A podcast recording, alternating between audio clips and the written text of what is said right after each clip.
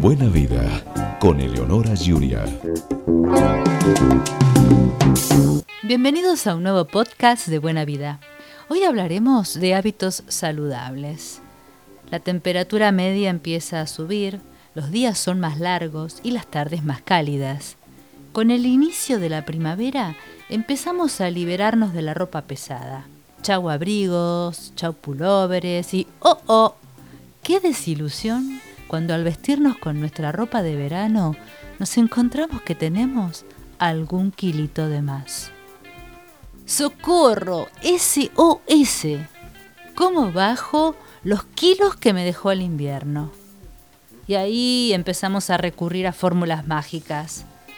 Suplementos dietarios que bloquean los hidratos, algas que nos reducen el apetito, dietas restrictivas, ejercicio físico exagerado, que al fin y al cabo son tan malos como comer en exceso. El descenso de peso debe ser gradual y en un contexto de hábitos saludables, como el ejercicio físico moderado, pasar tiempo al aire libre y dormir bien. La recomendación es adoptar una dieta saludable que nos permita, en forma progresiva, cambiar nuestros hábitos alimentarios para sostenerlos en el tiempo y así mejorar nuestra calidad de vida. Y que además nos ayudarán a deshacernos de esos kilitos de más para siempre ganando en salud, ya que reducimos y controlamos el riesgo de enfermedades no transmisibles, como el colesterol, la diabetes, la hipertensión, etc. Fortalecemos a nuestro corazón, favorecemos a nuestros músculos, huesos y a todo el organismo en general. Adoptar hábitos saludables nos ayuda a encontrar nuestro equilibrio físico y en consecuencia un estado de bienestar emocional al vernos y sentirnos bien.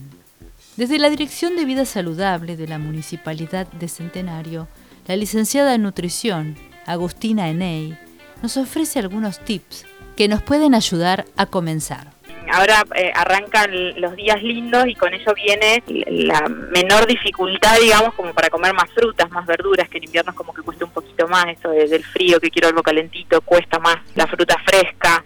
Y bueno, incentivarlos a animarse a comer un poco más de frutas, más de verduras, más platos más coloridos, moverse, aprovechar los días divinos que se vienen para salir al aire libre, a movernos un poco, aprovechemos que los días se hacen más largos también, así que en ese sentido incentivarlos a, full. Hay cada vez más espacios verdes, cada vez más parques, las actividades de, deporte también están súper abiertas, así que bueno, eh, súmense y los invito a formar parte de esta movida de vida saludable. Aumentando nuestras defensas, nos enfermamos menos y podemos llevar una vida más sana. Cuando uno tiene un sistema inmunitario fuerte, eh, la prevalencia de, enfermedades o, de pequeñas gripecitas eh, se vuelve mucho menor, es como que se, de alguna manera se minimiza. Yo siempre lo explico como las patas de una misma mesa. Eh, uso la analogía entre la mesa y después un auto. Nosotros tenemos un motor, tenemos un chasis, tenemos un lastre, tenemos como distintos componentes que hay que sostener y son patas de una misma mesa que hay que formar. No solo es comer bien, sino también es hacer actividad física,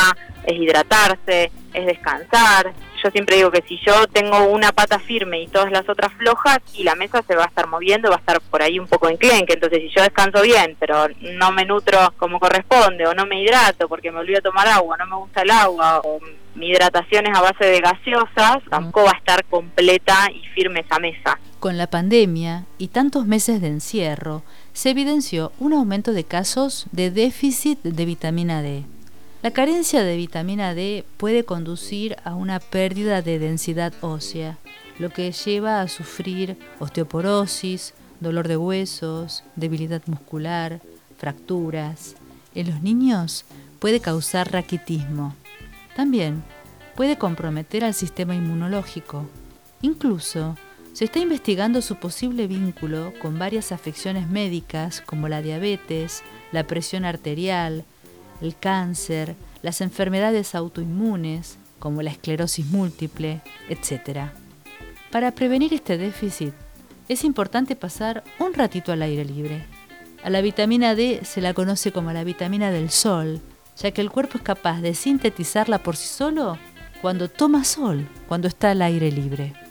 El año pasado y lo, que va de este año se vio mucho déficit de vitamina D. La vitamina D tiene un gran componente de, síntesis a partir del sol, de la exposición al sol. Y, y, se vio el año pasado que, bueno, estuvimos tanto tiempo encerrados, justo el invierno y demás, mucho déficit de vitamina D, invitarlos a que disfruten del aire libre y de estos días divinos al sol y que los aprovechen. La licenciada en nutrición Agustina Eney a cargo de la Dirección de Vida Saludable de la Municipalidad, nos ofreció una base como para que empecemos a mejorar nuestros hábitos para tener más calidad de vida.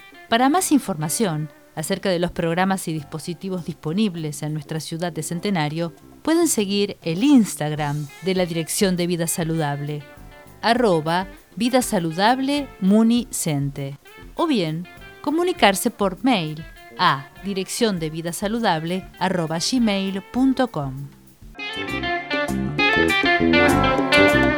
Buena vida con Eleonora Giuria.